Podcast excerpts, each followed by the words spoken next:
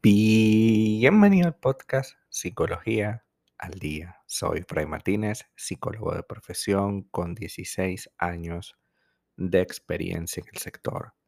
Como pudiste ver en el título de este episodio, hoy vamos a hablar un poco acerca de hombre posesivo y controlador. Y para mis seguidores hombres que sienten que siempre hablo de los hombres, pues bueno, es el tema más común. Así que no nos sintamos aludidos ni personalicemos lo que pasa. Aunque socialmente no hay ningún prototipo de hombre posesivo y controlador, existen algunos rasgos que hoy vamos a entender y a definir. Es importante tener en cuenta que pueden ser personas muy diferentes en cuanto a estatus social, económico, estudios, creencias religiosas, tendencias políticas e incluso educación. Más allá de cualquier otro rasgo, casi todos coinciden en su forma de comenzar una relación y en su posterior mantenimiento es, perdón, mantenimiento es a través de conductas de dominio o autoridad a veces muy sutilmente con gestos amables y otras ejercidas sin ningún tipo de filtro, con mucha fuerza y carácter. La cuestión es que poco a poco van forjando una prisión en la que te van atrapando y casi sin darte cuenta eres parte de un secuestro emocional. Tú puedes salir, entre comillas, por tu propia cuenta, pero no quieres hacerlo.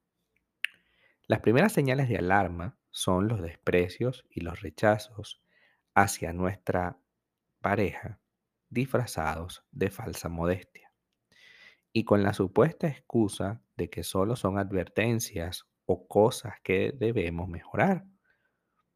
Por ejemplo, empezará con un ¿tienes que usar esa falda para salir al trabajo? Yo creo que esa falda mm, no te queda tan bien como tú crees. Yo sé que nadie te lo ha dicho, pero no estás tan flaca como antes.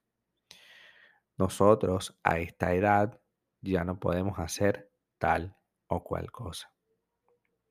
El problema es que poco a poco la víctima entonces va perdiendo su identidad y restándole importancia a cualquier comportamiento que le genere este sufrimiento y dolor, comenzando a medir cada una de sus palabras para evitar un conflicto.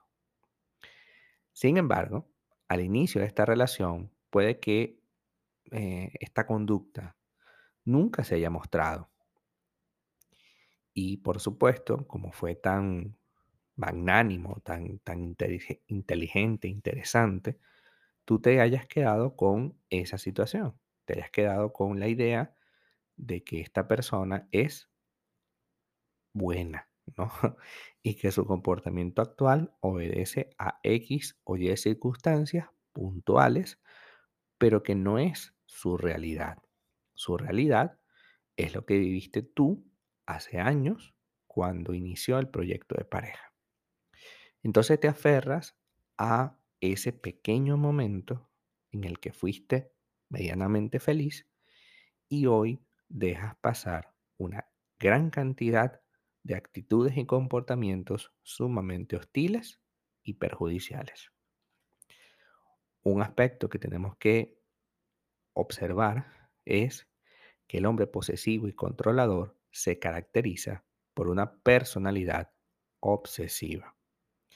Trata entonces de revisar todo cuanto le rodea y siempre parece estar a la defensiva, esperando que tú le hagas algo, entre comillas.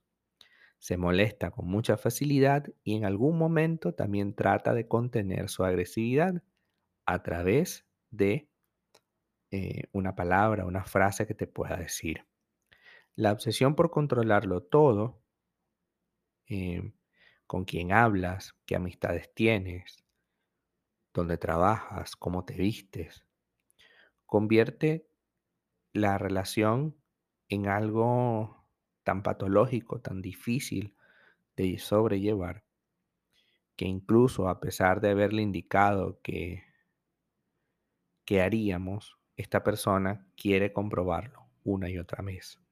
A pesar de que tú le dices, mira, yo voy al trabajo y del trabajo voy a verme con unas amigas y ahí me vengo para la casa, él siempre va a estar a la defensiva esperando que tú te salgas un poquito del carril.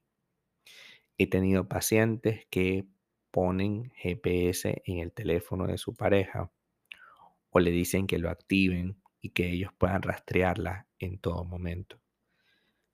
Eso es parte de una personalidad obsesiva, obsesionada con, su pareja, más que queriéndola. Nadie que te quiera va a hacer semejante acto inconsciente y lleno de agresividad, porque si yo desconfío de ti, y eso es clave, si yo desconfío de ti, yo me voy de la relación. Eso es lo más lógico. Mira, no, ya yo no confío en ti, yo siento que tú me estás engañando, siento que tú estás con otra persona. Yo creo que lo mejor es que nos separemos. Y ya está. ¿Para qué armar tanto celo enfermizo? Los celos enfermizos se generan como respuesta a profundos sentimientos de inseguridad y de desconfianza contigo mismo. Pero en lugar de esos sentimientos de desconfianza e inseguridad, reflejarlos en un comportamiento, los proyectas en tu pareja. Suele surgir cuando se siente que el amor del otro está en peligro o cuando se experimenta temor a dejar de ser el centro de atención de nuestra pareja. Y aunque esto no es cierto, no los vamos creyendo porque tenemos miedo a que nos abandonen. Y por supuesto, genera esto una dependencia e inseguridad crónicas.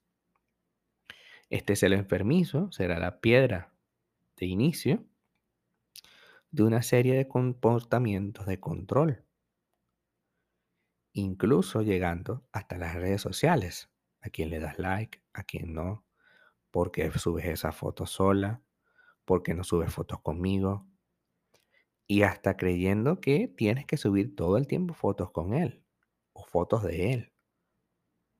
¿Para qué? Si es tu red social y tú decides cómo tenerla. Pero como te dije, el gran problema de esto es que a ellos les encanta hacerlo. Les encanta tener esta situación una y otra vez. Hasta acá nuestro episodio del día de hoy. Muchísimas gracias por quedarte aquí hasta el final. Si deseas saber más sobre mi contenido, www.fraymartinez.com. Para consultas online, www.fraymartinez.com y también sígueme en mi Instagram, arroba fraymartinez20. Muchísimas gracias y hasta el próximo episodio.